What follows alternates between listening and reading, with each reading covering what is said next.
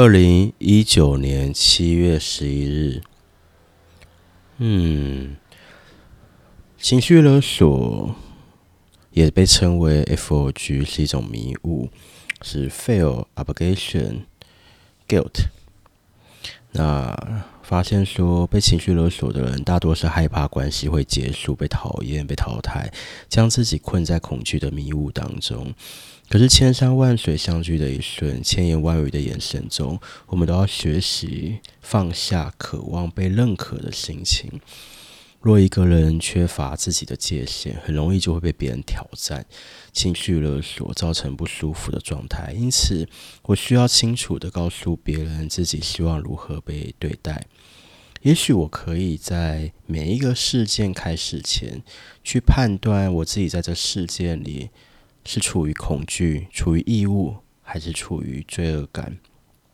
在心中用爱的方式去同理对方，理解对方为什么会这样做，在心中说出来。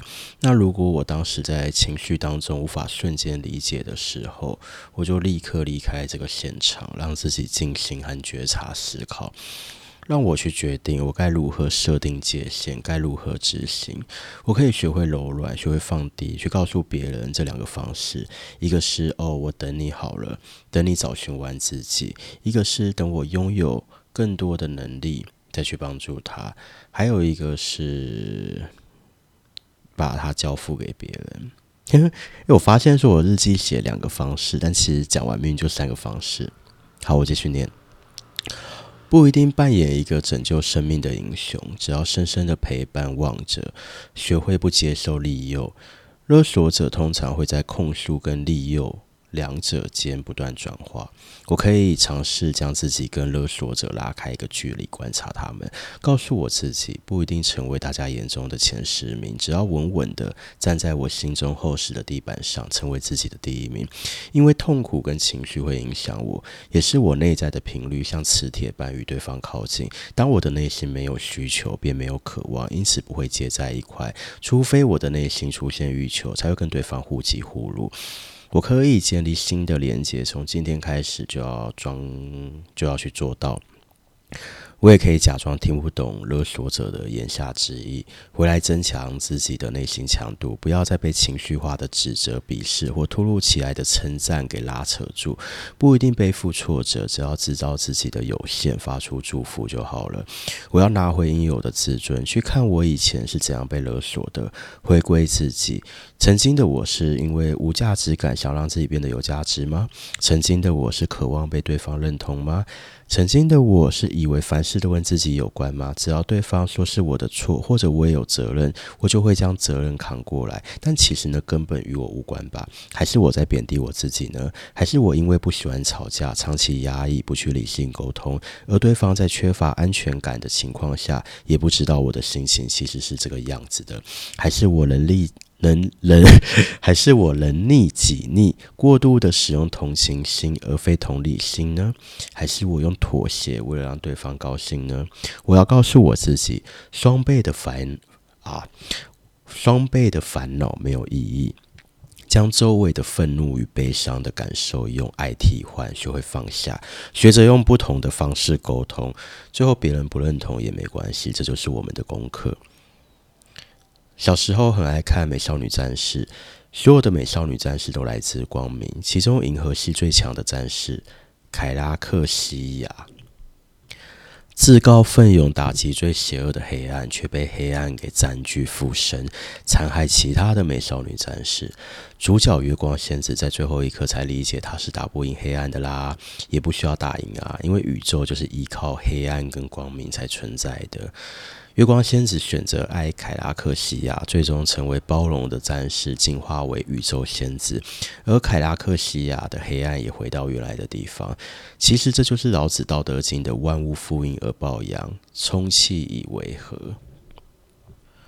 年轻的时候，我曾经听说过别人问过我说：“你喜欢我哪里？”可是我发现说。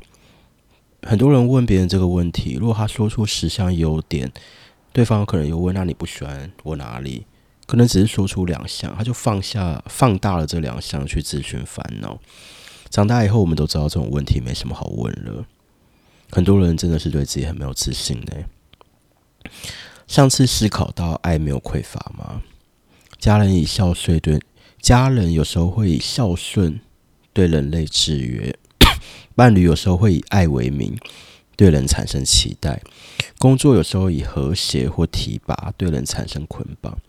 我们要有意识的去意识到这一切，在这些相处之道中，我们快乐吗？去承认自己的情绪，不要麻木，去划清界限。这个划清界限，不是要我们完全不理会我们爱的人，而是用体谅别人的心去看待自己，用尊重自己的心去看待自己。在职场上跟主管面谈，有时候也是告诉十项工作认真的优点，需要改进的有两项，有些人就会放大这两项缺点，忽略那十项优点。所以，试着慈悲的看待大家吧。我们可以懂得慈悲，但是不要被这些人往下拉了。我们为什么会那么容易被别人制约？原因其实就出于内在的脆弱与恐惧。脆弱是害怕失去连接，而面对脆弱的方法是相信自己是值得的，有承认不完美的勇气。看看那些作家与艺术家，在脆弱的时候会产生那么大的创造力。同时，脆弱也会令我们了解到归属感跟爱。那我们怎么不像美少女战士一样去拥抱这样的黑暗呢？当我们脆弱的时候，它其实让我们感受到生命的存在。就像我们也知道生活中的许多良性压力会让我们成长一样，学会相信自己，懂得对身边的人更慈悲，因为他们可能也有这份脆弱，那么脆弱就不在了。《黄帝内经》也提到：“阴阳者，天地之道也。”意思就是黑暗光明相互依靠、相互制约、相互转化。那接下来给自己几个提醒：一、提醒一，允许自己负面存在，勇敢承认自己不完美，将会清楚自己的价值。如果我忘记自己的优点，那么记得。即便我有很多缺点，这些缺点可能也如同我的痣、乳头上的毛、我的微笑一样美丽。提醒二：抛弃想要变成谁的概念，因为我已经是非常棒的人了。即便我拥有自己的黑暗与光明，但世界上再也没有另外一个我，因为我就是这样独一无二的。每个人都是。做你自己，不用怕别人如何看待你，你自己就是最好的。所谓的做你自己，并非跟着头脑的执念走，而是跟着你心中的答案走。你要明白这样的声音，除了感受自己的心以外，就是问自己说：诶，做了这个选择，我会获得真正的开心吗？如果接下来与人纠葛的话，就是等待有一天其他人会懂得。那不懂就算啦，无所谓啦。但是你不需要再起任何涟漪，不需要认同对方的勒索，但试着以慈悲心去同理他的伤心。他只是伤心了，不关我们的事。当对方攻击我们的时候，我们可以接受，也可以不理会，一样用俯瞰的方式。每当对方攻击我，都习惯在心中想说：“哦，他要的都给他吧，无所谓啦。”又或者去理解到那是他的课题，跟我无关。我已经无需拥有任何事物，我已经完全拥有我自己了。对自己认真，对他人就是顺道的分享就好了。提醒三。你不完美，但你值得爱。我可以试着以客观的视角看待过去或现在有发生哪些情绪勒索的事件，去解套我自己。我可以用第三人称的视角去看待我到底是出于恐惧、义务还是罪恶感去处理这些事情。我可以以不批判的方式，在心中用爱的角度去问对方是怎么了。我可以去理解，当我被对方制约或控制的时候，我该如何为自己设下尊重自己的界限？哎，这是我二零一九年七月十七写的日记。哎呀，我脚麻了，录音录到脚麻。我觉得蛮好的，因为我的确记得我有一个时间，在某一天整理完整个日记以后，我就把这个变成课程，后来教导了很多人。而且就在那一天整理完的时候，这课题我大概写日记的时候，我已经在之前我已经过了九十趴了。然后当我彻底整理完日记那一天，一直到现在，我就再也不会被情绪勒索，我也没有这个课题了。嗯。那把它做成公式去分辨，除了有界限以外，去分辨是出于 feel obligation 还是 guilt，这个方法蛮好的啦。哦，我脚真的好麻，我天哪！好的，嗯，那好，如果有情绪勒索课题的人，可以听多听听这则啊。然后，当时我的心态跟现在其实也不太一样了。那个时候慈悲心比较重，诶，比较多为人着想。我现在也是为人着想啦，可是我现在的我没有像当时呃一对多，因为现在我可能就是。